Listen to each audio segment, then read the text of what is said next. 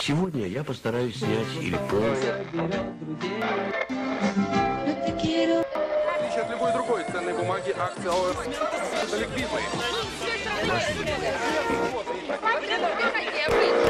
Ну выйду, уберите руки. Воду, кремы, то есть все то, что с вами в течение. Подкаст так подкаст. Всем привет! Это специальный сезон подкаст так подкаст «Вырванные годы». Со мной в студии Анна Филимонова, а меня зовут Александр Лотрев. Привет! Всем привет! Э, Вы слушаете наш новый сезон «Вырванные годы», который мы посвятили 90-м годам, в которых мы с Сашей росли, имели несчастье или счастье вырасти. Ну, выросли лянь, какие вымахали. Подкаст записываем, вот. Да. А, В прошлом выпуске мы обсуждали такую финансовую тревожность, которая была свойственна 90-м годам, и, как нам кажется, она передалась нам через наших родителей. А в этом выпуске мы хотим поговорить про более какую-то такую, на более спокойную тему, может быть, на более позитивную тему. Иногда же нужно делать что-то повеселее. Э, Мы решили обсудить э, рекламу 90-х годов, потому что кто рос в 90-е, тот знает, что реклама занимала огромное место в нашей жизни. Реклама тебе — это и мультик, и сериал, и времяпрепровождение всей вашей замечательной семьи. Можно было устроиться возле телевизора и дождаться той самой прекрасной рекламы, которая на миг, ну, когда-то не на миг, на минуту, на минуту двадцать, разные были ролики, переносила тебя в какую-то супер счастливую жизнь, где люди улыбаются, где царит индивидуализм, где царят хорошие продукты и какой-то такой западный образ жизни. Вообще, э, если сравнивать рекламу 90-х с чем-то сейчас и из нашего времени, то мне кажется, что это больше всего похоже на мемы. Потому что вот мемы — это сейчас культурный код, каждый знает, там, не знаю, мем «Неверный парень» или еще какой-то, а в 90-е все э, знали рекламу, все знали какие-то джинглы, какие-то шутки из рекламы, все постоянно их цитировали, и, наверное, реклама в каком-то смысле заменила анекдоты, которые были в Советском Союзе популярны. Мгм. Анекдот — это советский мем. Да, да, да, боже, какое классное сравнение. И действительно, для того, чтобы понять, что вы из одной компании, можно было сказать, Сережа любит мамбу, мамбу любят все, и сразу улыбочкой расцветали детские лица. Ну вот сейчас вообще сложно в это поверить, да, какую рекламу ты можешь сейчас вспомнить. Ну, кроме, конечно, 1xbet, извините. А еще, якщо хочешь добрый как, забудь про дуфалак. Ну, типа, Да, но это как бы не делает тебя крутым, то, что да, ты... да, а эта тогда- цитата вряд ли как-то тебя возвысит в этой компании. И вообще 90-е такое время тоже, когда рекламу не переключали. Э, Сейчас мы постоянно ждем, да, когда можно будет промотать там эти 15 секунд или 9 секунд, а а в 90-е рекламу смотрели. Но знаешь что, Саша, мне пришла в голову такая мысль, что maybe это было связано с тем, что мы в 90-е были маленькими, а у детей, детям вообще свойственно вот это вот желание пересматривать по множеству раз одно и то же. Откуда все эти огромные просмотры на детских ютубах? От того, что один ребенок может посмотреть там 115 раз один и тот же ролик. Ну, я вообще слушал э, такую речь психолога детского о том, что когда родитель переживает о том, что ребенок цитирует рекламу, ну, это уже не относится к нашему времени, скорее к прошлому времени, которое уже вот было. Если мы такие цитировали рекламу, то, в принципе, это неплохо, потому что что ребенку смотреть? Что-то стабильное, что-то, что повторяется, что не несет тревоги у родителей и всего остального. Ну, новости каждый день обновляются. Естественно, там не запомнишь смешных фразочек. А вот реклама что-то такое стабильное, маленький мультик, к которому ты возвращаешься. Если мы вспомним даже телепузиков, там повторяется сюжет прям по два раза. Вот маленький сюжет, который врезан в этот э, кукольный спектакль, скажем так. Он рассказывает там, какие бывают почтовые марки, не знаю, какие бывают работы у разных людей в Европе. Это такие небольшие образовательные сюжеты. Их повторяют всегда дважды, потому что вот по свойствам детского мозга, типа вот какой-то элементик стабильности, это прям хорошо. Ребенок узнает уже, он больше доверием проникается к этому. То есть э, в 90-е реклама сохранила нашу психику, Саша? Возможно, Это это, ты хочешь то- сказать? То, на что можно было опереться. Еще в 90-е вот интересно было то, что первая реклама, которая к нам приехала, э, это была реклама не адаптированная для, скажем так, э, постсоветского жителя. Это была немецкая реклама, если не ошибаюсь. И там вот я очень хорошо её запомнила, потому что жизнь, которая там показана, она вообще никакой, никакого отношения не имела к нашей жизни. Там были очень красивые люди, которых не было вокруг меня. Они все были какие-то сытые, довольные, у них были у всех хорошие зубы, чего, кстати, тоже не было в 90-е у людей. И они ходили по каким-то зеленым красивым лужайкам, вот, которых у нас тоже не было.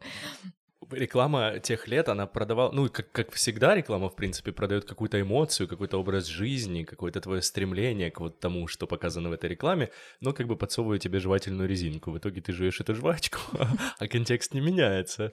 А, кстати, вот по поводу жвачки, по поводу шоколадок, вот э, они еще подавались тогда как какие-то полезные продукты, Мгм, полезный я перекус, Да, и чтоб я, с- сахар не упал. я с этим и выросла, потому что в рекламе шоколадок там была постоянно какая-то корова очень счастливая, у которой замечательная жизнь лучше, чем у меня. И она дает какое-то офигенное молоко, и, в общем, из этого молока сделан этот шоколад, и он еще и полезный. И вот тогда меня и подсадили на шоколадки, Мгм. и я с этой иглы э, не могу слезть до сих пор. Я вообще не знал о том, что сладкое это вредно, пока у меня не Мгм. развилась какая-то штука, чтобы мне чуть не отпали уши от сладости в детстве. Я съел цельного Деда Мороза шоколадного. Ага. Это был очень страшный опыт на Новый год. Но в целом, да, очень похоже на то, что реклама подавала нам полезные перекусы. Заголоднив, там, скушай какой-нибудь сникерс. О том, насколько он вреден, никто не задумывался. Саша, какая у тебя была вообще любимая реклама в 90-х?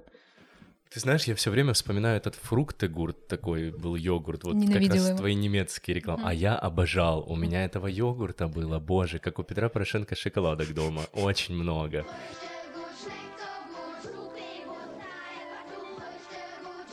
И мы еще собирали эти баночки от йогурта, естественно, потому что это пластиковая одноразовая тара, очень хорошая, наверное, на 0,3, я думаю, они были. Ну вот как сейчас чудо, да, наверное, есть такие съедобные йогурты. И, естественно, они отдавались бабушке под рассаду, поэтому у нас вся дача была в фрукты-гуртах этих. Очень классно. И эти дети, поющие песню, я ходил, напевал ее, ни слова не понимал, там, кроме силы дает. Фрукты гуд, алис гуд какой-то. Думаю, что? Что за немецкий напев? Ненавидела йогурт, и меня заставляли их в детстве есть, у меня Потому что этим тоже прям- полезные. Ты Полезные, помнишь? да, Кальций же, да. молоко. Кальций, вот это кальций, всё, да, кальций. да, Ешь да. йогурт нормально. Ам, У меня была любимая реклама крема для лица. А, Она была, помнишь, там на лице женщины обычно рисовали такие стрелки, они были то такие скукоженные, а потом после того, как она пользовалась кремом, стрелка выпрямлялась. Ну, то есть как бы контур лица выпрямлялся. И вот я мечтала в детстве, что у меня будут морщины. Я хотела скорее, чтобы у меня были морщины, чтобы я купила этот йо- э, йогурт, чтобы я купила этот крем, и, значит, они у меня прошли. Е, такая стрелочка разгладилась. Да, да, вот так себе представляю. Мне вообще Скорее казалось, э, у меня было мое детское заблуждение, мне благодаря рекламе казалось, что в принципе любую проблему можно решить. Да. И, все хорошо, главное купить вот эту штучку, и она как бы пофиксит все твои проблемы. Но вообще сколько проблем начало возникать, ты знаешь, эти все перхоти, кариесы и критические дни, как они тогда назывались, они прям какой-то тоже мемом эпохи стали, потому что, ну, эти, это ключевые слова. Все Подожди. болели перхотью, все Да, болели критическими днями какими-то, которые страшно меняли планы на Но ты знаешь, что я за свою жизнь встретила только одного человека, у которого была реально перхоть. Мгм. Я больше ни у кого ее не видела никогда. Не знаю, почему нам так толкали эти шампуни от перхоти. Да, да, не знаю, может, у них был какой-то состав, вообще есть ощущение, что они просто сушили голову, некоторые Мгм. шампуни. Что, Вот. по-моему, плохо как раз для И, перхоти. и типа похоже на перхоть, что-то сыпется с тебя такое, это просто голова отпадает уже у тебя от этой э, щелочного баланса этого шампуня. Боже, куда я ушел? Саша, был ли у тебя какой-то товар, который тебя заставил в рекламе сомневаться? То есть реклама обещала что-то одно, а на деле ты это приобрел, и оказалось, что оно не работает. Ой, это такая, знаешь, история чуть-чуть постыдная, мне кажется, в каком-то смысле. Сейчас буду с вами ее терапевтически тоже проживать. Я с детства помню эти рекламы про прокладки, их было очень много, везде лили синюю жидкость, и она так интересно впитывалась. Потом эту прокладку разрезали, и было очевидно, что вот жидкость впиталась до какого-то геля. Боже, как же мне интересно было пропитать э, эту прокладку этой жидкостью, тем более... Как я уже говорил в прошлом выпуске, мать занималась предпринимательской деятельностью, была дома чернильница под штамп. Я думаю, ну жидкость есть, осталось выманить прокладку. Было очевидно, что, ну, у матери они, они есть, как бы я их где-то замечал там среди предметов обихода. И как-то я выпросил у нее, но не понимала зачем. Я распаковал эту штуку, и она была вообще не такая, как в рекламе. Более помятая, какая-то просто как какая-то сухая салфетка большая, не знаю. И залив ее этими чернилами, я разрезал, ничего такого не увидел, никакого геля. Просто все было в чернилах, я был в черниле, мать осталась без какой-то дополнительной прокладки. И, в общем, детский миф разрушен. Но важно было то, что эти рекламы э, критических дней, как они тогда назывались, э, позволили мне получить такое микросексуальное образование в детстве, потому что я вдруг начал у матери вопрошать, а в каком возрасте они мне нужны будут? Ну, типа, как... Не наступят ли внезапно у меня критические дни? Она мне объяснила, нет, это только для девочек. Я не мог понять, почему и что. Она сказала, ну хочешь, расскажу. И как бы рассказала, как происходят процессы, как созревает яйцеклетка и все остальное. И вот с тех пор я образован. У меня была травма с шампунями, потому что шампуни, вроде, ну, было много вообще рекламы вот этой бытовой химии Мгм. какой-то, шампуни, мыло, вот этой всей истории. И э, все шампуни обещали, что волосы будут густыми и шелковистыми. Шелковистые, ох.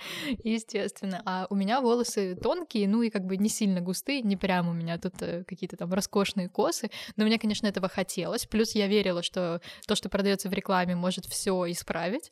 И до какого-то, наверное, мне кажется, даже первого курса, это уже нулевые, э, мне казалось, что это вот я просто не подобрала вот этот правильный шампунь, а есть Мгм. шампуни, которые сделают мои волосы гуще. И потом я наткнулась на какого-то парикмахера, ну, не на какого-то, на свою парикмахершу, и говорю, слушай, посоветуй мне какой-то шампунь для густоты волос. И шелковистости. Да, ну, это уже второе, знаешь, хотя бы густота.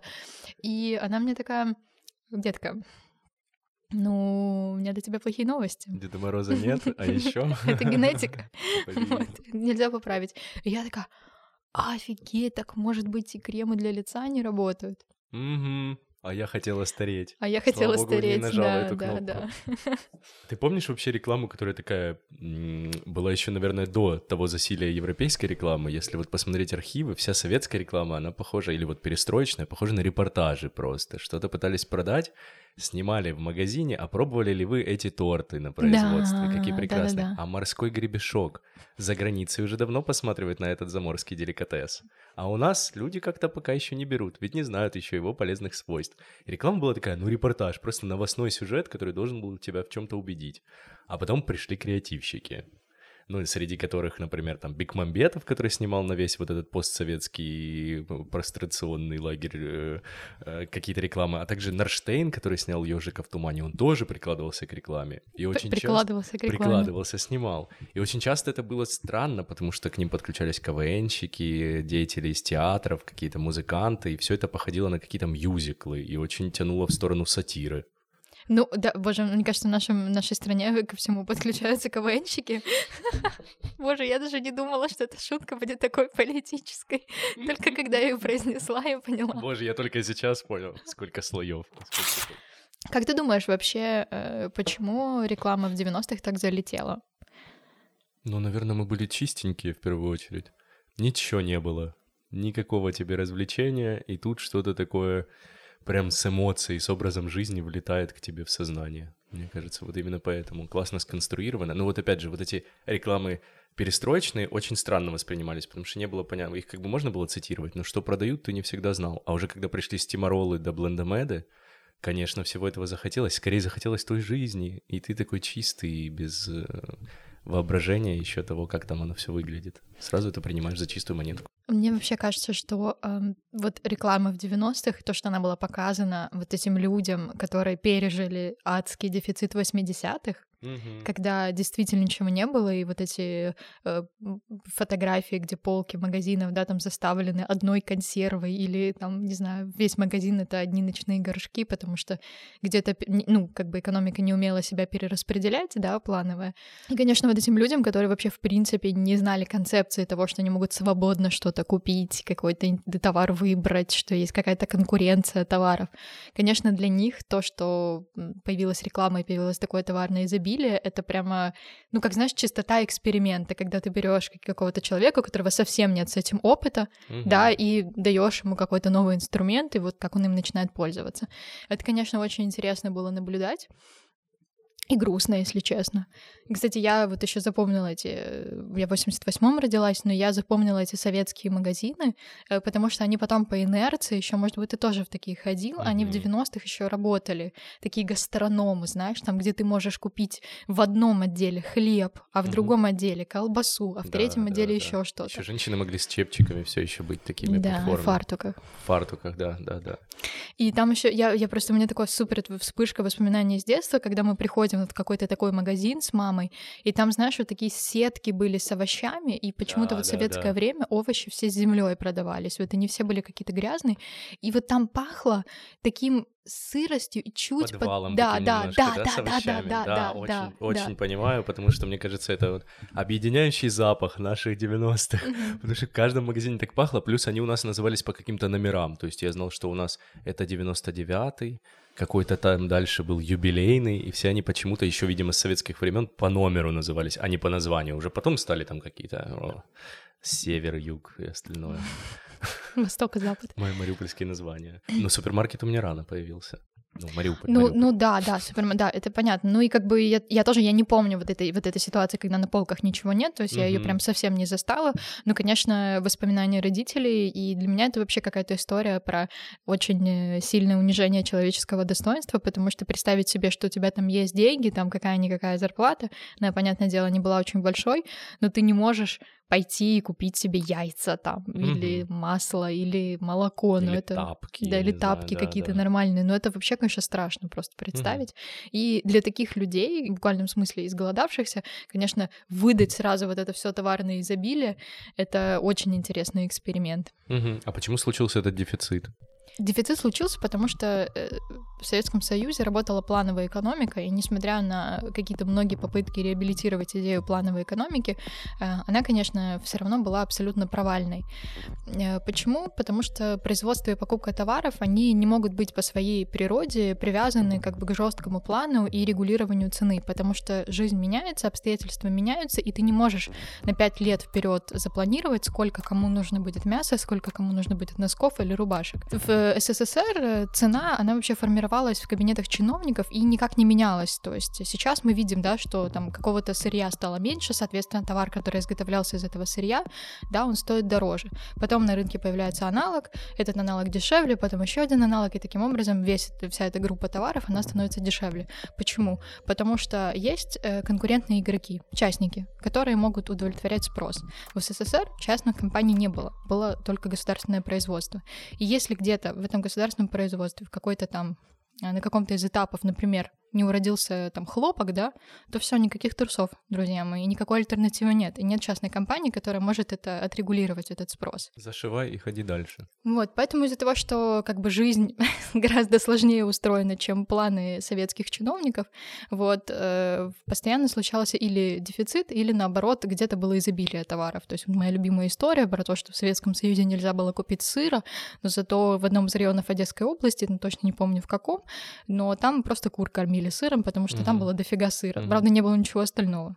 Ну вот э, часто говорят о том, что вот эта географическая неравномерность распределения товаров, она тоже очень имела большое значение, потому что там условно на столицу, конечно, всегда идет больше. Мгм. В некоторые регионы вот там сыра достаточно, а нижнее белье не завозили уже огромное количество времени, потому что действительно в такой огромной стране все это просчитать и понять, где будет спрос и какое предложение необходимо, очень сложно.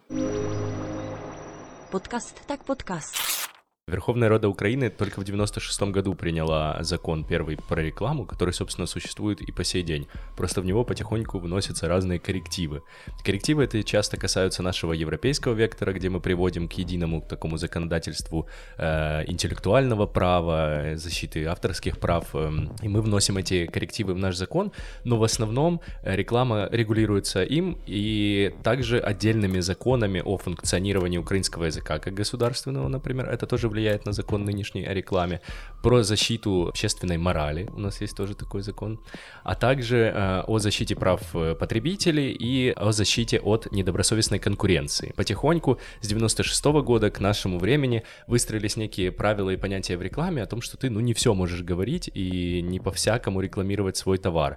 Например, можно рассказывать о своих э, товарах, услугах и называть цены только в гривнах, ни в какой другой иностранной валюте этого делать нельзя, ну, официально как бы.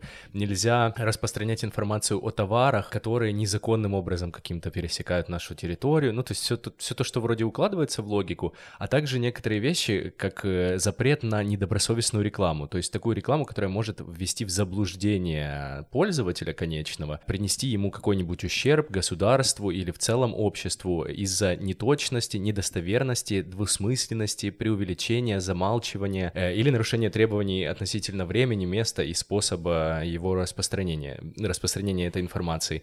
Нельзя дискриминационные, естественно, никакие там лозунги в рекламу внедрять. Сексистские. Сексистские, к счастью, с недавних пор, да, объективизация не вроде понимаю, мне кажется, после, запрещена. после, после запрета на, э, ну, как бы использование женского тела, э, объективацию и так далее, мне кажется, что рекламный рынок должен рухнуть. Или серьезно пересмотреть Что делать, вообще, если да. ты продаешь сосну на дачу? Что делать теперь? Или насосы вот эти все? Как рекламировать? Я, я не вижу другого способа. Ну, ребят. Ну да, интересно, что, конечно, в начале 90-х это был такой дикий запад, э, и можно было делать все, что угодно. И мы говорили, кстати, об этом э, в прошлом подкасте, про то, что мы жили с лозунгом «запрещено», разрешено все, что не запрещено, что, конечно, привело в этот, как бы, в коммерцию не самых честных людей. То же самое было в рекламе. То есть можно было Мгм. рассказывать все, что угодно, обещать все, что угодно. Мне кажется, что, наверное, сегодня не может быть рекламы шампуня, которая пообещает э, тебе, что она увеличит густоту твоих волос. Там обязательно будет звездочка, и Да. внизу будет написано, что под густотой понимается полтора микрона, товарищи. Вот так. А микрона? А, в какой-то момент э, стали появляться э, такие новости о том, что можно вообще использовать 25-й камеры для манипуляции э, с человеческой психикой, а также всякие гипнотехнологии. И это набрало, ну, такого размаха, что это вписали в наш закон, и по закону Украины нельзя использовать способы и технологии, которые действуют на подсознание ее пользователей. Ну, то есть вот конкретно имеется в виду 25-й кадр или гипнотическое влияние. Помимо того, что вот мы сейчас обсудили дефицит, да, и то, что люди были, скажем так, очень девственны в вопросах и товаров, и рекламы, всей этой коммерческой истории, и ими очень сильно манипулировали на первых порах. Но ведь мне кажется, что вторая причина вот этой лютой популярности рекламы заключается в том, что тогда все смотрели телевизор, а реклама была в телевизоре. И ты знаешь, я нашел опросы Украинского института социальных э, исследований еще за 98 год, и оказалось, что 99% смотрели тогда программы по телевидению, согласно опросу. Почти все люди. При этом 80% ежедневно, еще 12% один-два раза в неделю. Ну, остальные чуть реже. Но в целом 80% людей постоянно смотрела телевизор. Сейчас эти данные немного другие. По исследованиям USAID с 2015 по 2020 год этот процент тех, кто смотрел телевидение, упал с 85% до 52%. То есть всего 52% осталось людей, которые смотрят новости в течение месяца по телевидению. Ну, это, конечно, объясняет, и, скорее всего, это люди старшего поколения, конечно, Мгм. и это объясняет э, то, что сейчас по телевидению практически все время реклама лекарств. Да, все классные рекламы на Ютубе, переходите туда. Ну, кстати, еще же ворвались в чат, э, извини, но разные СМИ, то есть СМИ изначально были государственными, потом потихонечку каналы начали появляться негосударственные и полугосударственные, затем появилась куча печатных изданий, а потом появились социальные сети и сайты, и, в принципе, каждый имеет печатный станок дома и выпускает множество информации из уже своих уст, и также он может рекламу запускать, собственно, из своих маленьких СМИ. Наверное, чтобы объяснить роль телевизора э, в 90-е, я бы вот так провела параллели со смартфоном сейчас. Мгм. То есть это э, штука, которая, из которой ты, в принципе, получаешь весь актуальный контент. Понятно, что были еще книги, где мы читали что-то, ну, такое более вечное, скажем так, но новости, какие-то изменения, не знаю, в твоей жизни, э, какие-то новые товары, сериалы и так далее. Это все было телевидение, и люди э, в- даже подстраивали свою жизнь под э, телевизор, потому что они знали, что в какое-то время выйдет там программа, которую они любят, Да. и они вокруг этого строили в том числе свое расписание. Вот э, роль вообще телепрограммы, да, которая печаталась в журналах, она Мгм. была очень высокая, потому что если в э, газете печаталась телепрограмма, газета продавалась лучше, чем э, газета без телепрограммы. Однозначно, ценность телепрограммы можно оценить по вот этому маленькому кусочку из монолога Верки Сердючки. Да. Взяла, вот, открыла банку селедки, Васи, жирно, ой, жирнюча. Нарвала газеты, это самое, чуть программу не порвал. Этот, эм, Вот так, порвать газету, это, ну, я не знаю, лучше мамину вазу разбить, чем порвать телепрограмму. Вы чего? А Как, как, как строить свои планы? Действительно, там в 5 часов просто Мария, у дедушки в 7 новости, причем, ну, я жил в Мариуполе, это Донецкая область, у нас показывали сначала новости российские, считалось нормальным, типа, посмотреть Россию, а потом уже украинские новости чуть позже на часик. И местные каналы, насколько я понимаю, транслировали просто там, типа, вести записывали и показывали ежедневно. Вот тебе, пожалуйста, кушай. А вы удивляетесь, чего?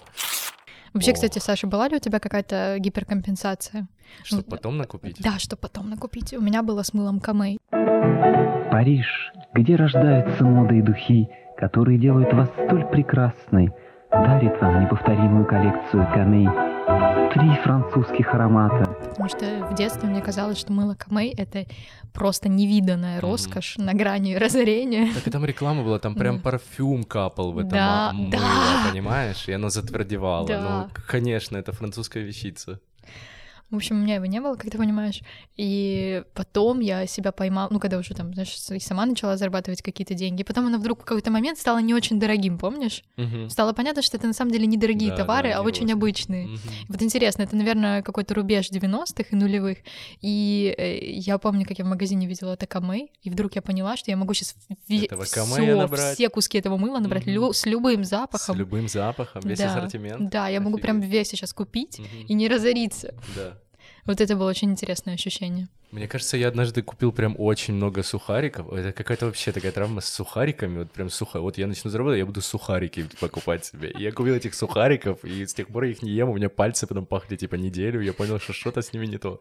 Да там еще этот глутамат, который, мне Ох, кажется, впитывался просто в твою да. кожу. Даже отпечаток пальца нельзя сдать. Там он меняется полностью на две недели. Когда появился бреф для унитазов, мне- Нет, мне, не тоже очень его хотелось. Бреф. мгм. Мне казалось сама, мне вот нравился, ну, те- техника, как сказать. Там была пластиковая херота, и в нее ты вставляешь прям эту бутылочку, чик, и гель туда проникает. Ну, ты опять гель, может, меня на гель все время тянуло, я не знаю, после этих прокладок с синей жидкостью. Но я точно хотел на него скопить, и он стоил каких-то денег, я забирал у матери мелочь, постоянно, типа, и пытался скопить, говорил, я куплю это в обход семейный, не переживай, я возьму это на себя, и просто забирал у нее мелочь потихоньку. И в какой-то момент она уже просто психанула, потому что, типа, мелочь забиралась несколько раз в день уже из кошелька, ну, ты, а мелочь это была половина всех денег, мне кажется, в то время, типа, 50 копеек можно жить. Вот, и в итоге я накопил, вставил этот бреф, все, все, все сделал, а запах не очень. Вот это яблоко, Блин, Саша, Фу, мне вообще. очень жаль. но оно так чвиркало, ох. Ты, ну, пред- ты заправляла бреф когда-нибудь? Сейчас они уже заправленные Нет, но часто я теперь продаются. хочу. Оно гель, он гель, он зелен, он такой привлекательный. Боже, надеюсь, это было не в 2005-м же, я сейчас позорюсь, что не продолжу. Сейчас будет минутка рекламы. Мы призываем вас подписаться на наш Телеграм, а также Инстаграм, для того, чтобы получать все актуальные новости и бонусные выпуски первыми и единственными. Также мы очень хотим с вами ближе познакомиться и понять, насколько вам нравятся или не нравятся наши подкасты. Поэтому мы очень ждем ваши комментарии, лайки или, может быть, дизлайки, где их можно поставить. И очень просим вас подписываться на нас в Apple подкастах, в SoundCloud или на другой платформе, где вы нас слушаете. И не забывать ставить оценки нашему подкасту в Apple подкастах, потому что это очень сильно влияет на выдачу подкаста для новых слушателей. Реклама — это же был биткоин того времени или что? IT того времени, да? Да, и ведь- работать в рекламе это была большая удача и мечта. Поэтому мы пригласили к нам в подкаст Алину Байрамову, креативного директора брендингового агентства «Белка Стрелка». Как ты встретилась с 90-ми? А, Я встретилась с ними чудесно и в самое лучшее время. У, у вопроса 90-х для моего поколения есть э, две части истории. Одна это, конечно же, все то, что происходило э, глобально со страной, с изменениями экономическими, социальными, всякими разными. А другая часть это то, что мы были теми самыми молодыми и первыми, которые вообще встретили все эти новые свободы, изменения и все остальное. Ровно в 93 году я закончила школу. Ну, то есть, понятно, значит, начало 90-х, это мне уже э, трепетных 15 лет, мы уже слушаем музыку, которая уже в доступе, в большем доступе, чем буквально там у нашего совсем-совсем какого-то соседнего поколения, на которое мы там еще смотрели. У нас уже э, есть доступ к MTV и всяким таким вот вещам. То есть вообще, в принципе, я вот очень даже часто рассказываю это друзьям своим заграничным о том, что то, что мы пережили в начале, вот, в, в начале нашей пути свободы, независимости и всего, те свободы и все то, что случилось с нами, с моим конкретным поколением в нашу юность и молодость, это абсолютно неповторимый э, Да. фокус и неповторимый опыт. Это первые дискотеки, первые эксперименты с сознанием всякого рода. И такое было в 90 Первые средства, первые способы, первые какие-то вообще новые совершенно форматы досуга и отдыха во всего на свете. Это, это время, очень много, опять же, того же самого контента, как называется сейчас, вот иностранного в доступе. И это, это время вот я лично воспринимаю именно таким. Скажи, пожалуйста, а был какой-то, появился ли какой-то продукт, ну вот такой товар, который mm-hmm. тебе больше всего хотелось тогда? А, ты имеешь в виду из вещей прям каких-то, да? Да, да. Ну, Материальных? Ну, да, да, да. Боже, ты знаешь, вот у меня совершенно это время не связано ни с какими материальными вещами. Вот mm-hmm. я сейчас ты спросила, а я поняла, что не, ну, нет, попрошу.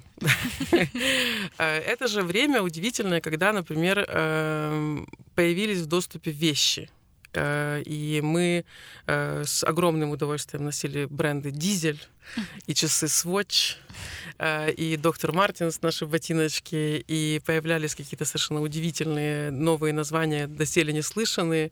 И была, значит, эм, такая вот, я Боже, был такой, по-моему, Оскар он назывался, удивительное место, которое переросло, вот э, до этого были только форцовщики э, на сенном рынке, удивительные люди, а вот вдруг появились такие уже места, которые становились настоящими магазинами. Был такой замечательный магазин «Оскар», находился он возле Владимирского рынка, э, и там, конечно, вся модная тусовка и модные чувачки, значит, которые стали продавцами, и эти вот шмоточки, удивительная история, там, как приезжали вечером, там, какие-то дядьки со своими кыцами, мурами, тут же там цены превращались в миллион раз больше.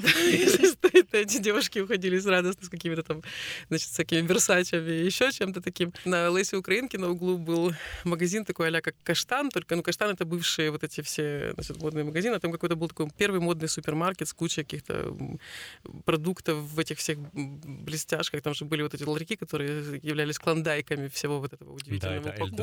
О май гад. Да, вот эти все от жвачек до печенья, до водки, киглевич, или как это называлось, Вещи, которые вот условно появлялись когда в жизни, они потом становились еще и такой вот частью твоего лингу ежедневного. То есть это была такая часть вот... Э, но опять же, мне кажется, знаешь, вот я, опять же, поворачиваясь назад, так сказать, я понимаю, что эти все, правда, вещи были очень естественные и очень нефорсированные. То есть ты как бы их встречал такими вот волнами, эти волны тебя эм, ну, как-то ты, как-то рефлексировал на них и шел дальше, потому что там буквально уже за поворотом была новая волна. Поэтому... Просто думаю о том, что оно так визуально сильно отличалось от того, что было представлено, наверное, на, ну, не советском, уже пост, получается, советском э, рынке, так сказать, товаров. Намного mm-hmm. ярче, намного интереснее, конечно, совершенно конечно, другой стиль, конечно. какие-то американские, европейские штучки, конечно. они же выглядят совсем там другие шрифты, другие цвета, типография какая-то. Вообще все абсолютно. То есть, опять же, вот этот переход от ничего ко всему, э, тоже вот э, для, мне кажется, людей моего возраста, ну, может быть, я такая была в бессознанке полной, там, жила в каких-то, не знаю, там, в иллюзиях, и вот. Но мне кажется тоже, что э, эти, эти все вещи, они были приняты как данность, как факт, есть ты их прям вот так получил, прям, знаешь, вот, и эм, особенно сравнивать чем, ну, вот, у меня не было возможности сравнить там жвачку новую яркую с жвачкой предыдущей, у тебя предыдущей, в принципе, как бы и не было, в общем-то. Поэтому это уже была первая, которая у тебя таким импринтом и вписалась. У нас сейчас, например, в работе очень часто используется Э, такая вот игра с э, ощущениями, которая называется «Как раньше». Она, в принципе, уже почти сошла на нет, слава богу.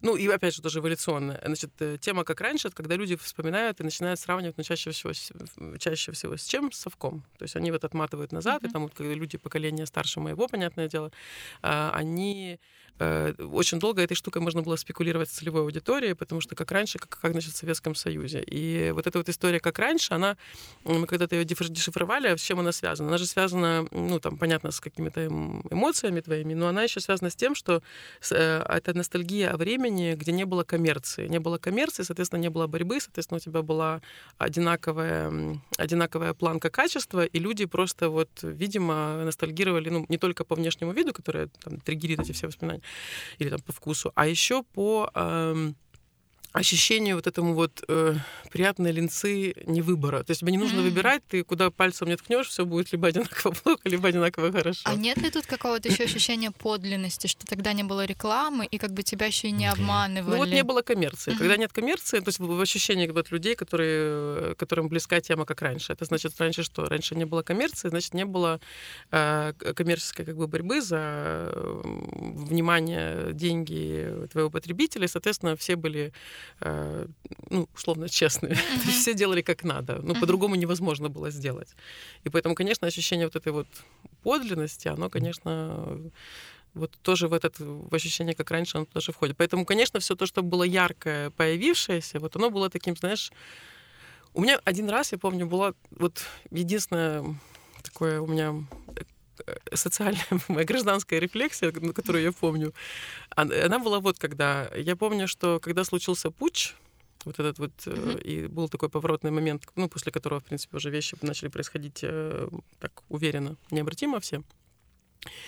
Значит, я помню, мы были у моей тети, маминой старшей сестры, почему-то в гостях в этот день. И я помню, что все взрослые ушли на кухню, значит, обсуждать этот вопрос, а этот вопрос уже был таким. И я помню, что я стояла вот э, в комнате и смотрела в окно, и я думаю, у меня, я помню ощущение досады от того, что думаю, блин, я понимаю, что-то происходит, скорее всего, что закрывается, было такое очень острое ощущение, закрывается что-то, я, я стою такой, думаю, блин, сейчас соберут все журналы, отключат MTV, и я стою такая, думаю, блин, я такая, я помню это ощущение, такое, бля, ты стоишь такой, я думаю, блин, вот это сейчас такое вот... Я, вот оно ни с чем не, не связано. У меня не было их раньше, этих штук, но, но ценность их наличия для меня была уже совершенно очевидна.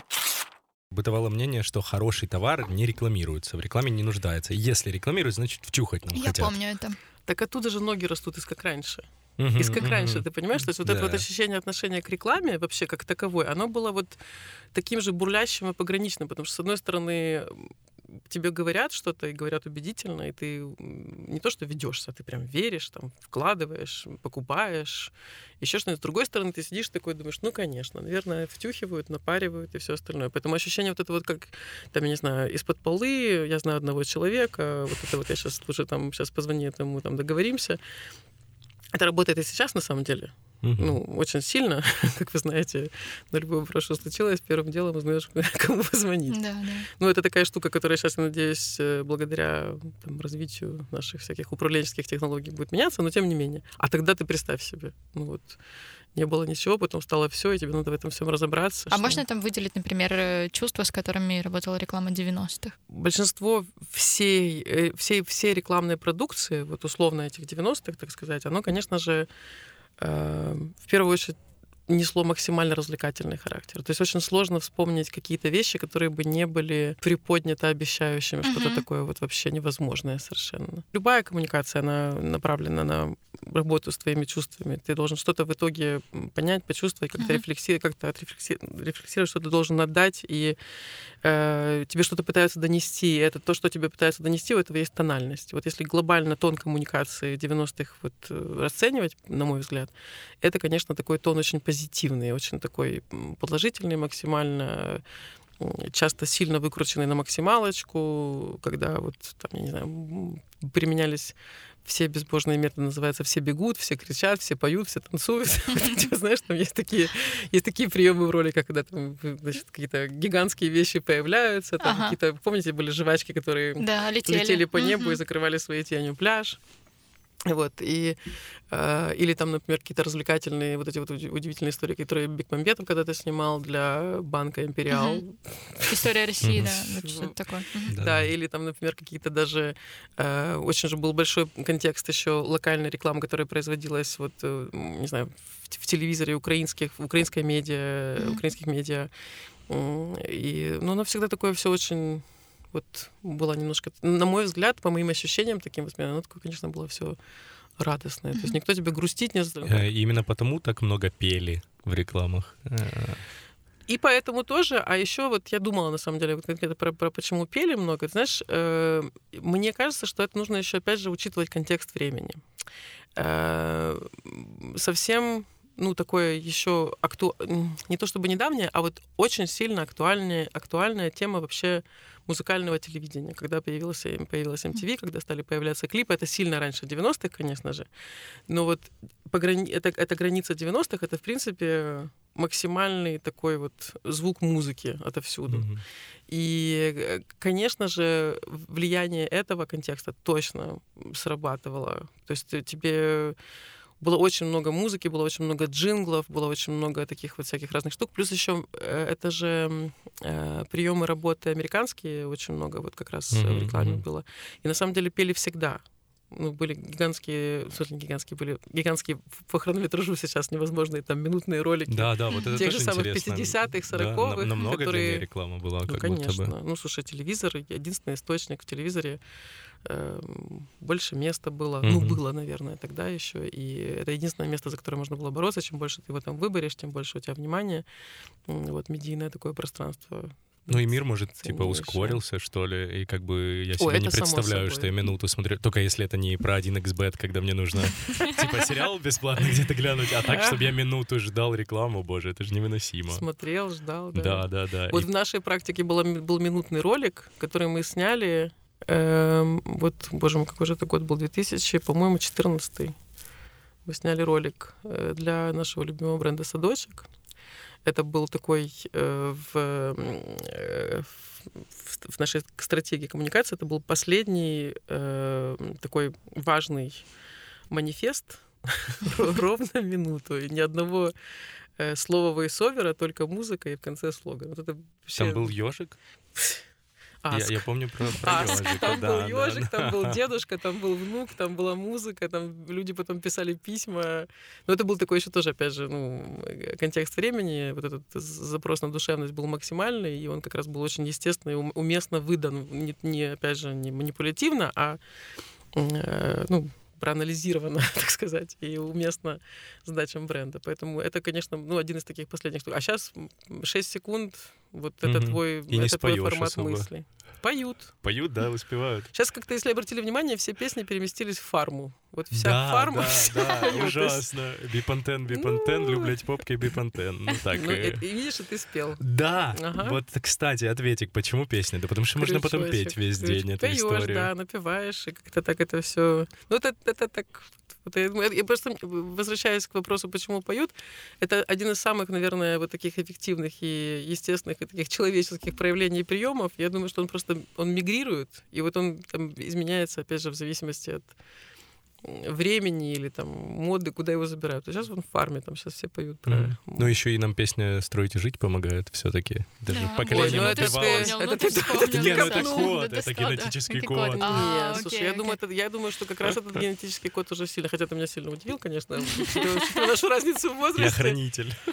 Я думаю, что это Саша просто хорошо сохранился. Да, а из 90-х у тебя есть? Ну хорошо, не твои любимые, а какие тебе кажутся самыми удачными вообще? Удачно. Мне очень нравилась компания MTV, конечно, очень сильно. Вот это вот. My MTV, я считаю, что это один из самых, конечно, ну, прям мощнейших был вообще, мощнейшей компаний. Но, по-моему, это даже не 90 это еще раньше было, потому что вот эта тема My MTV, то есть мое телевидение, это вообще, как это, пред- предтеча I фонов, маков и всего остального. Поэтому вот эту вот я тему точно очень хорошо помню. Ну, там, слушай, там были шедевры, конечно. Там прям были шедевры такие, вот все эти вискосы. Мгм. Моя, моя киска Особ- купила. Да. А особ- сейчас это уже особенное- по-другому воспринимается, извините. Абсолютно. Да. Особенное общение, да, с животными, там, или особенные эмоции, или там особенные герои вдруг появлялись. Там, А, а предметы, ну, я все время рассказываю эту историю о том, что был блендомет, и было какое-то яйцо, которое они одну часть мазали блендометом, а вторую часть ничем. Эксперимент. И так этот эксперимент хотелось Конечно. повторить. А почему это так запомнилось? Я Боже, не знаю, меня сразу поплавило 90-х, да, ум вспоминают от того, что они- Тебе показывают прям доказательная база. Да, да, а стоматологи всего, Всего мира, мира. мира подтверждают. Да, да. И яйцо тут же у тебя становится таким Мягким. DIY такие. Пойди себе сделай, попробуй.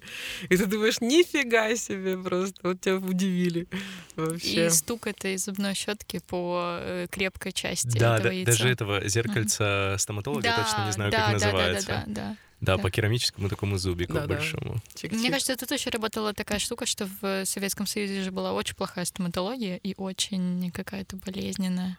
И тут Ну. э, как будто бы тебе показывали другого врача, Мгм. и все такое более приятное, и паста может тебя уберечь Но это всего. про все другое, вот про все другое и новое.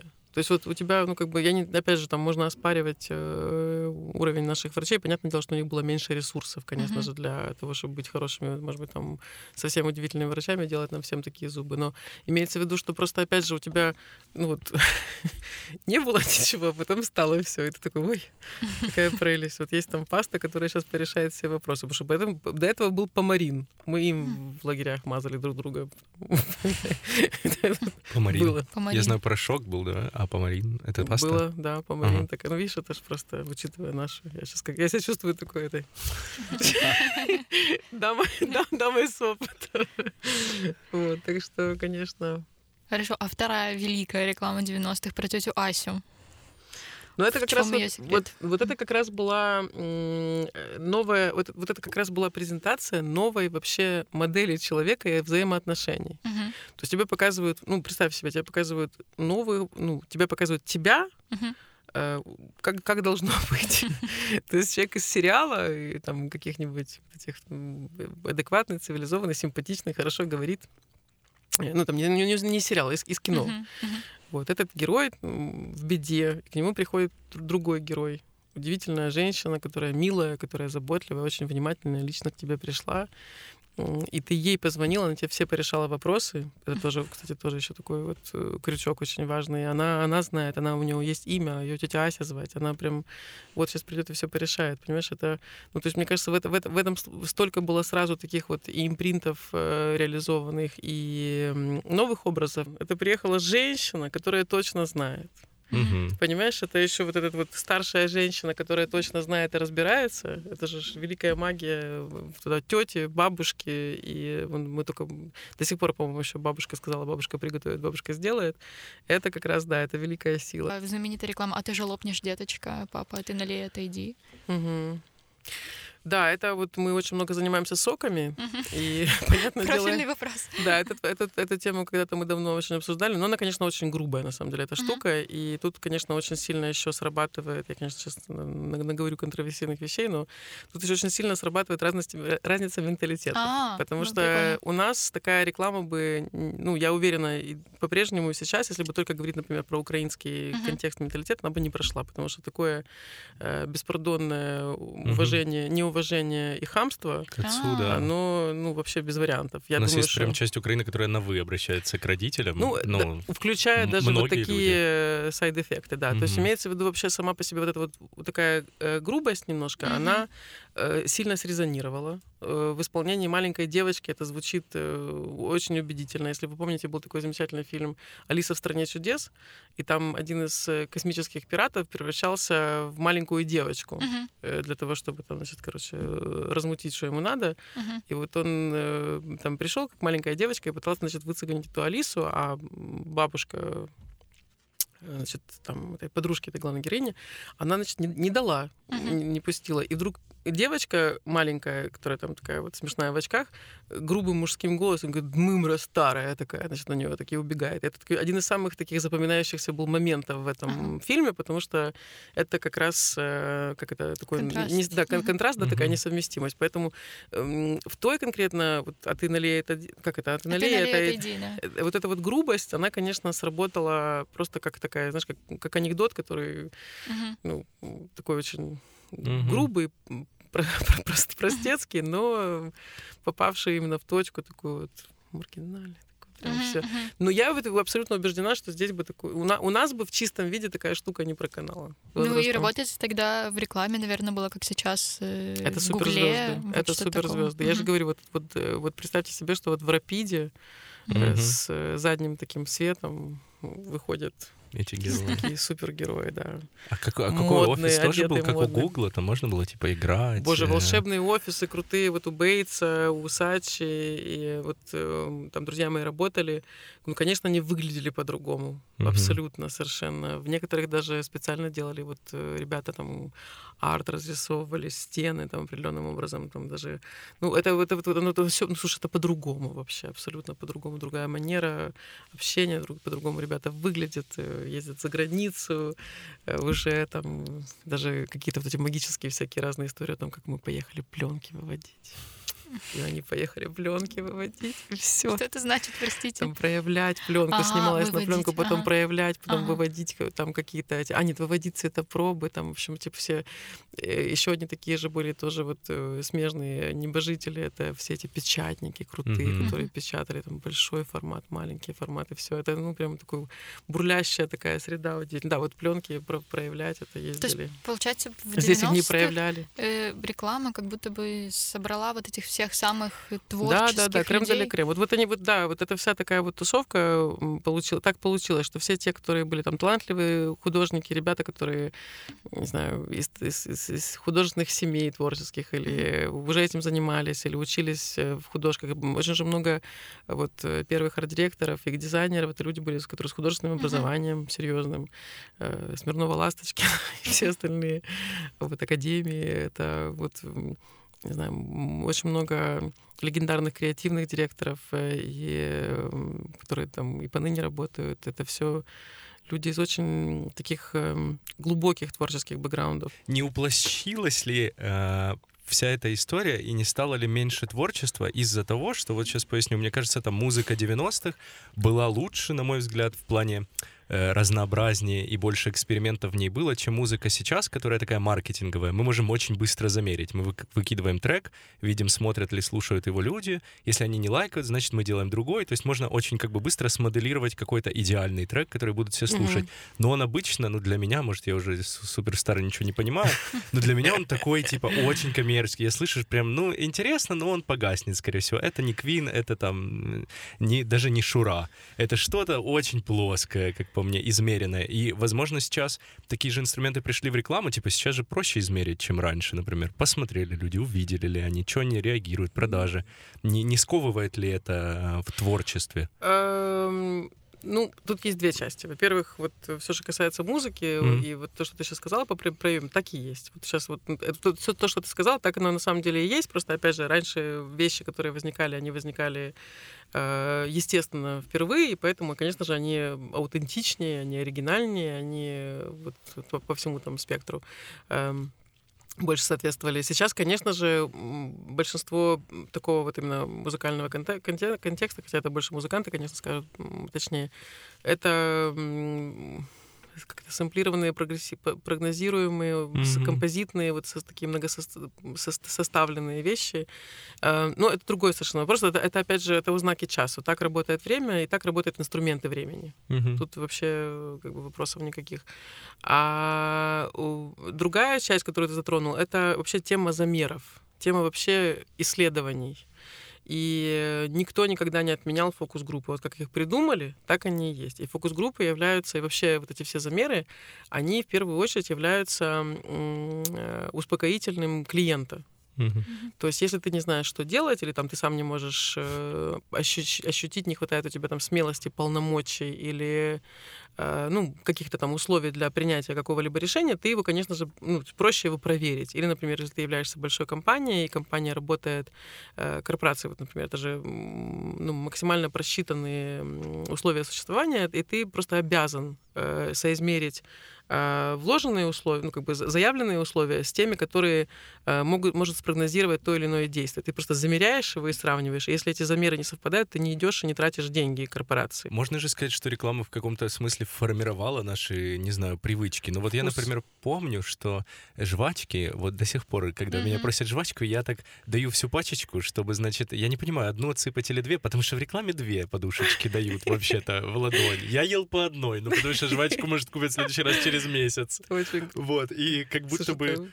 интересное наблюдение. Вот эти две штучки, например, э, жвачки, еще какие-то вещи, там, что нужно, я не знаю, я читал об одном, э, по-моему, Procter Gamble запускал какое-то средство, которое нужно было наносить уже на высохшее белье, и они даже придумали какой-то Ага. жест, что хозяйки, застилая кровать, потом так чик-чик делают, в общем, Ага. два пшика. И Ага. это как бы вошло в привычки, и Да. показалось, что так и должно быть, и долгое время это средство прям было покупаемым. Слушай, ты только что... Это такой крутой инсайт по поводу двух подушечек Мгм. с жвачками. Это я запомню обязательно, если к нам придут жвачки, жвачки, приходите. Сделаем офигенный ролик. В 90-х э, всего было по два. Да? два порошка. Да. Или Тайд, или Это Ариэль. интересное наблюдение. Да. кстати, Две зубные пасты. Или бы блендомет, или Аквафреш. Да, Забытая, кстати, сейчас. пепси-кола. Кока-кола, Пепси-кола, Кока-кола, Пепси. 7-Up, э, Спрайт, Миринда, Фанта. Очень интересно, кстати. Это интересное наблюдение. Ну, да, это, слушай, всегда, конечно, конкурент кон- с конкурентом, Мгм. который борется. Это интересное наблюдение. И Ну, забавно, может что быть, иногда они в одном э, этом самом, у одного продакшена, или как это называется, у одной Ну, корпорации. Типа быть, да. Тайт и Ну. Ариэль делает Procter Gamble, но Мгм. чтобы у тебя был выбор. Ну, то есть это очень А, ну забавно. это уже работа с портфелем. Это, это другая удивительная история, на самом деле. Вот работа с портфелем э, м, производителя — это прям вообще отдельный вид спорта, потому что есть разные сегменты, и э, портфели ну, грамотно скомпонованы. Они, они закрывают все сегменты от э, премиум до эконома, для того, чтобы можно было получить больший охват э, аудитории, чтобы каждую аудиторию удовлетворить, чтобы получить, заработать больше денег. И там вот, ну, как бы это на самом деле это, это отдельная штука. Я помню, меня когда-то очень сильно удивил, э, я просто очень долго жила в Америке, и меня удивила очень одна из первых таких реклам, которую я видела. Я увидела, как в, в рекламе э, сравнивают два супа Campbell и Progresso. Я такой, да Мгм. ладно, ну это же нельзя. Мгм, То есть нельзя Ну да, взять да. и сказать, что вот там... Хотя у Nike есть потрясающая реклама, которая не говорит так, но она у него Мгм. формулировка называется «My better is better than your better». Мгм. Так что вот это мое лучше лучше, чем твое лучше. То есть ты берешь и говоришь, там прям вот две эти штуки сравнишь. А потом я узнала, что это, оказывается, один и тот же М, производители каким-то образом, я до сих пор, кстати, не, не, не разузнала, нужно узнать, как это произошло, по каким законам это возможно. Когда ты просто берешь и вот так в тупую сравниваешь. Вот. Ну вот эта вот э, двойственность, я думаю, что она, может быть, была обусловлена, во-первых, ну, количеством Я возможным... думаю, зашли просто только Заш- эти сколько, компании. сколько Да, позаходило, да. А Мгм. во-вторых, э, всегда вот это вот ощущение конкурентного выбора, оно, конечно, так только тебя подстегивает. Мгм. Это И мне кажется, еще просто по ощущениям, вот эта аудитория 90-х, она как будто бы была более монолитная. Вот сейчас прям есть очень четкие сегменты. Есть постарше, есть эти зумеры, миллениалы, есть домохозяйки. Этим эко, этим подешевле, Да, и- и- этим нам да, вот и по все можно, да, этим э, Мгм. эко, этим органику, и как будто бы все более точечно стало. А тогда все такое ощущение, что всем все, всем тайт. Часто в 90-х в рекламе была вот эта вот история, сделанная в Германии, сделана в Швеции, и вот все вот в этих таких, знаешь, Северной Европе Да. обычно. А, как будто бы сейчас это ушло.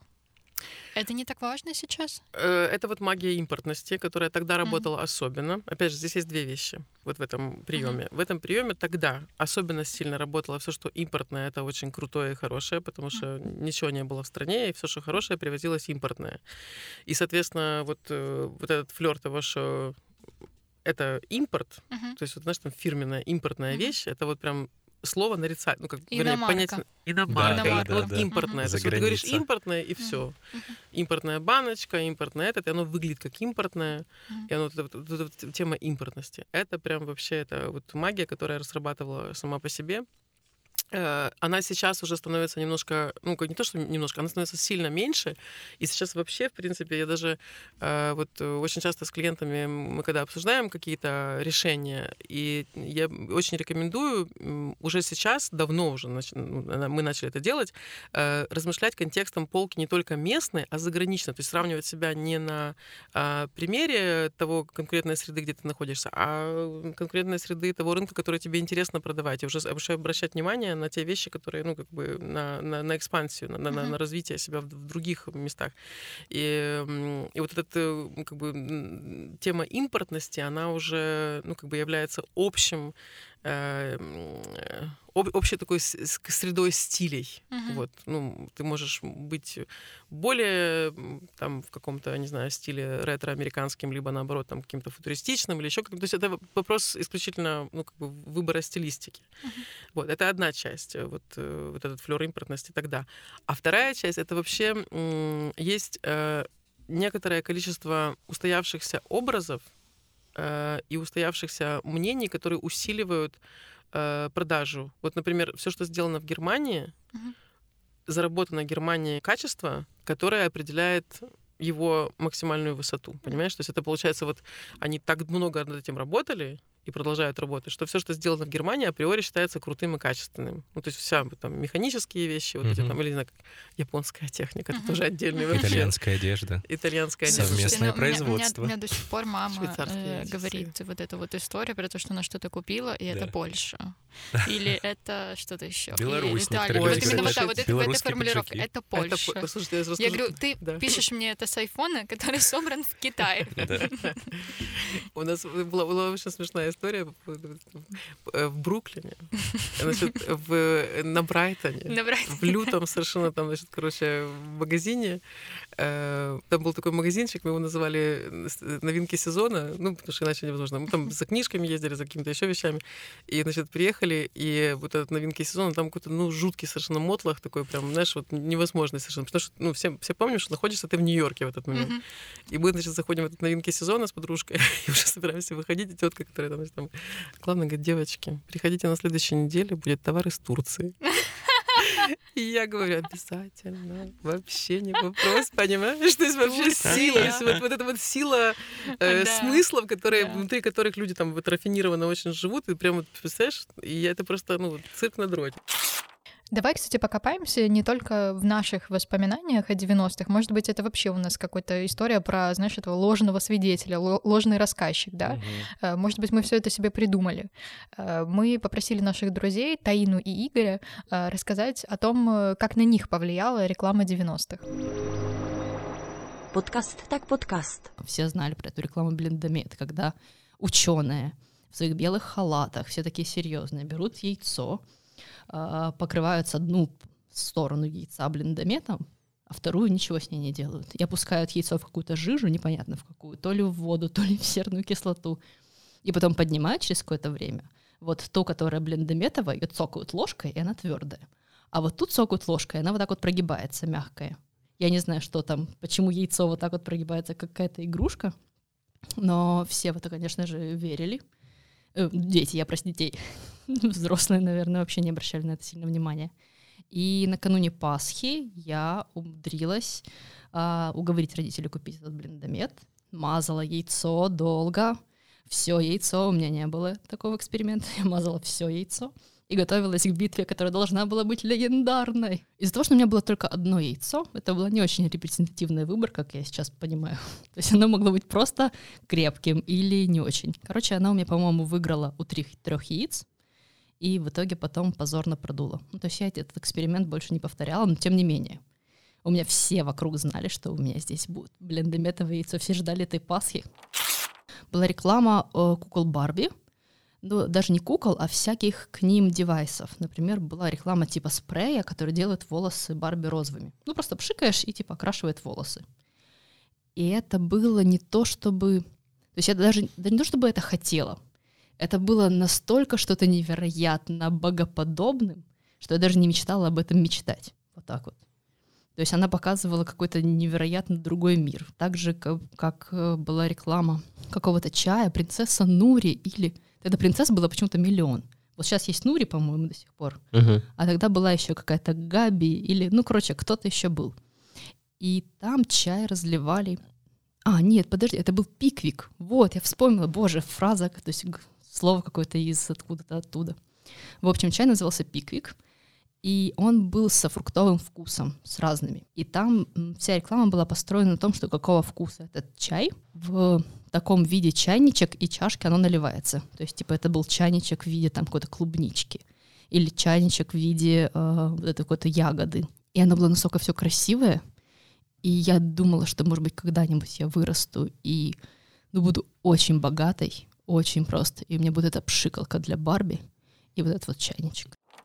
Часть из него повлияла, скажем, а, на любовь к каким-то определенным наукам. Например, есть та же серия «Всемирная история. Банк Империал». То есть, учитывая, что тогда не было особого разделения рекламы на русскую, украинскую, российскую, украинскую, и то есть одна из них самых запоминающихся, по-моему, и таких пафосных реклам это была вот эта реклама этого банка. Банк уже не существует, а рекламу до сих пор считают очень культовой. Ее снимал Тимур Бекмамбетов, правильно сказал вроде фамилию. По-моему, это лучшее его кино, которое он когда-то снял.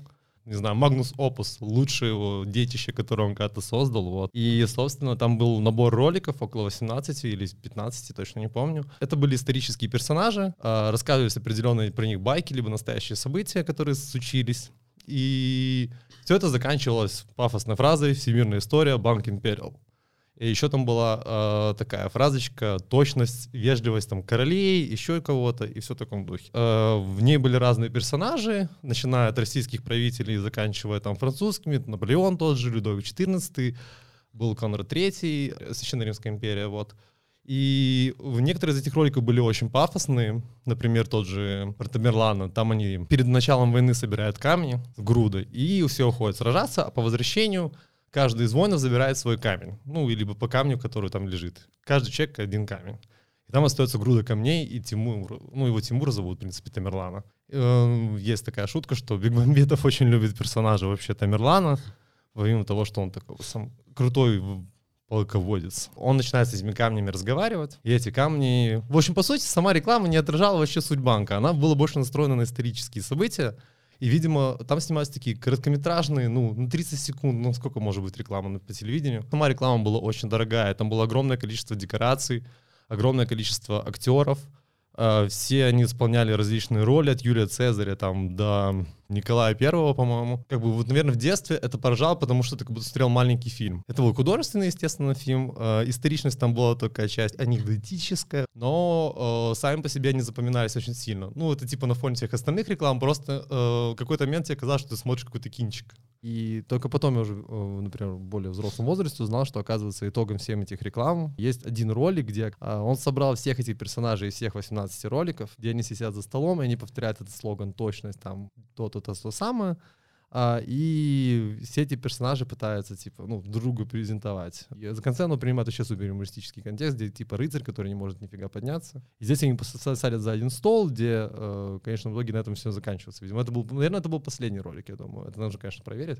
Но вот это, типа, это очень забавно, что вот они могли создать целую серию вот этих выпусков, которые, ну, как бы, я думаю, до сих пор очень многие люди, которые а, росли в 90-х, либо даже родились в это время, они, наверное, если попали, видели хотя бы раз, то хорошо запомнили, потому что оно ну, как бы действительно смотрится как небольшое кино.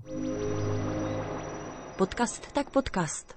Спасибо, что были с нами. Это Анна Филимонова, Александр Лотарев. Специальный сезон подкаст так подкаст «Вырванные годы» о 90-х.